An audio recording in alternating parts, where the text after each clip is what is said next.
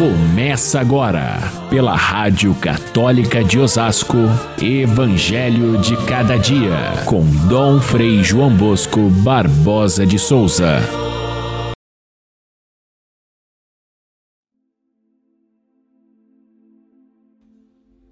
Disse Jesus: Não penseis que vim abolir a lei e os profetas. Não vim para abolir, mas para dar-lhes pleno cumprimento. Quem desobedecer a um só desses mandamentos, por menor que seja, e ensinar os outros a fazerem o mesmo, será considerado o menor no reino dos céus. Caríssimos irmãos e irmãs, ouvintes do nosso Evangelho de cada dia, nós estamos acostumados a ter nas mãos a Bíblia, aquele livro grosso, que a maior parte chamamos de Antigo Testamento, e aquela pequena parte final chamamos de Novo Testamento. O Antigo Testamento, que relata a história do povo de Deus antes de Cristo, os ensinamentos dos profetas, as orações dos salmos, esse, essa, essa grande parte é que eh, foi superada pela palavra de Jesus Cristo, que interpretou de maneira mais completa, mais perfeita, a, aquilo que havia sido revelado por Deus no Antigo Testamento.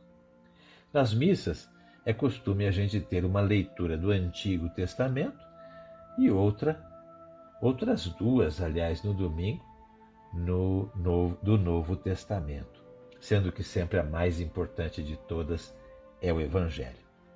A pergunta é por que manter o Velho Testamento se o Novo é mais perfeito e é mais completo?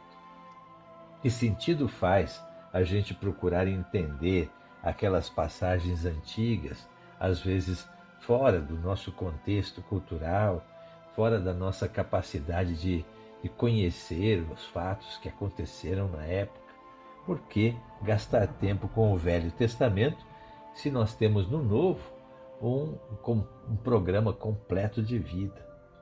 Seria mais ou menos como comprar um carro novo e deixar o velho na garagem. Seria mais ou menos como é, vestir uma roupa nova e deixar no armário aquela velha que estava já gasta e não servia mais? Claro que não. Se fizéssemos isso, estaríamos perdendo tempo e espaço ou até mesmo deixando com que as traças viessem povoar o nosso guarda-roupa. Não é bem assim. A palavra de Deus é diferente e Jesus teve muito respeito pela, pelo Antigo Testamento. E diz claramente: Eu não vim abolir a lei antiga, mas eu vim levá-la ao pleno cumprimento. Ou seja, Jesus se coloca não como um novo legislador que vai anular a lei antiga, ele se coloca como intérprete dessa mesma lei, fazendo com que essa mesma lei, que é de Deus, seu Pai, e por isso merece todo o respeito, essa nova, nova lei seja interpretada de maneira perfeita e possa produzir os frutos que o Pai queria desde o começo e que não foi possível ao ser humano alcançar. Mesmo Moisés, com toda a sua proximidade com Deus, mesmo os profetas que buscaram com afinco seguir o projeto de Deus e muitas vezes pagaram com a própria vida essa fidelidade que tiveram ao Deus da aliança, mesmo com tudo isso, a lei sempre foi mal interpretada e no tempo de Jesus era tão mal interpretada que Jesus tenta de todas as formas superar e esbarra na ignorância, na burrice, na, na esclerose do coração e da mente que tinham os fariseus e os mestres da lei que não aceitavam a interpretação mais correta, mais completa que Jesus veio fazer e mostrou aos seus discípulos. Mas Jesus respeitava muito a palavra divina. E por isso também nós conservamos e respeitamos essa palavra divina. Ali está a nossa origem, a nossa história, os fundamentos da lei é, que prepararam o povo de Deus para a chegada da lei mais perfeita, aquela que Jesus veio ensinar.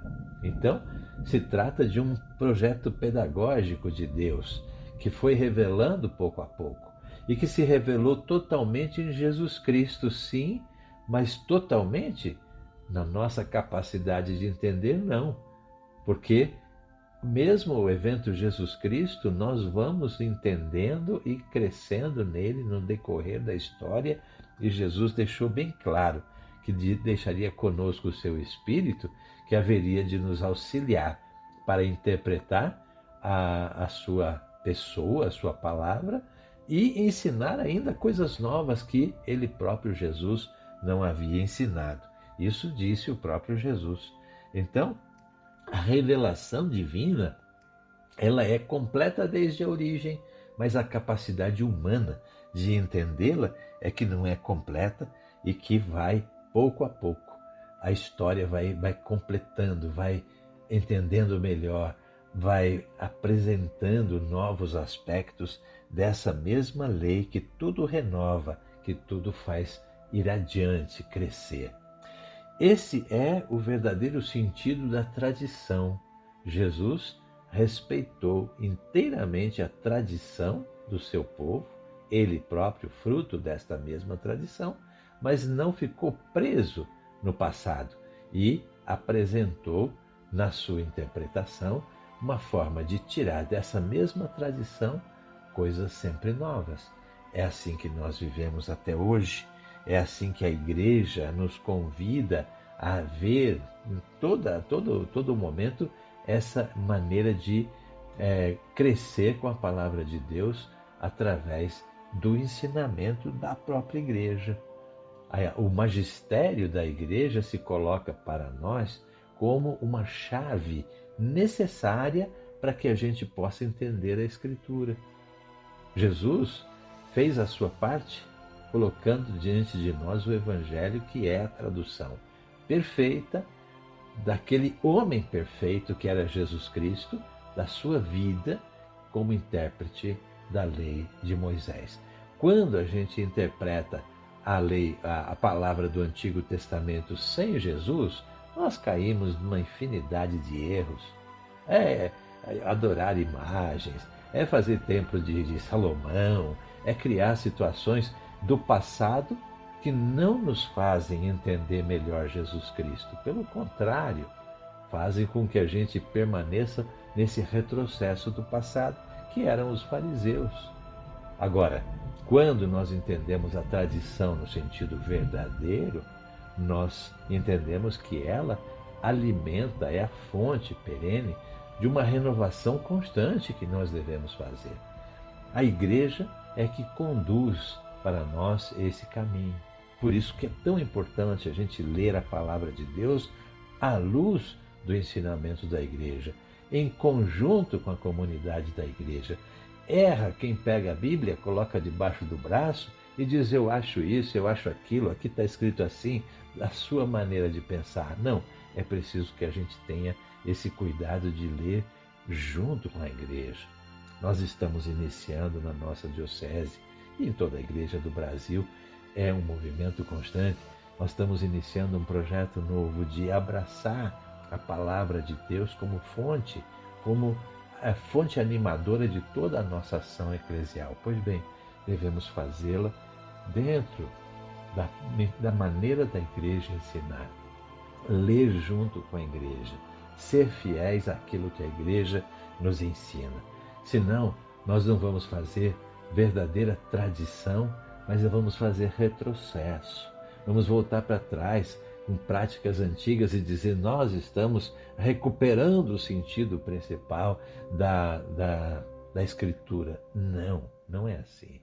A Escritura como também a prática da vida eclesial, a liturgia, ela tem o seu caminho hoje iluminado pela igreja e nós devemos seguir esse caminho e não fazer retrocessos, mas nos servir da tradição como fonte perene de renovação, de adequação à nossa vida de hoje, ao avanço que devemos dar, os passos que devemos dar na direção do reino.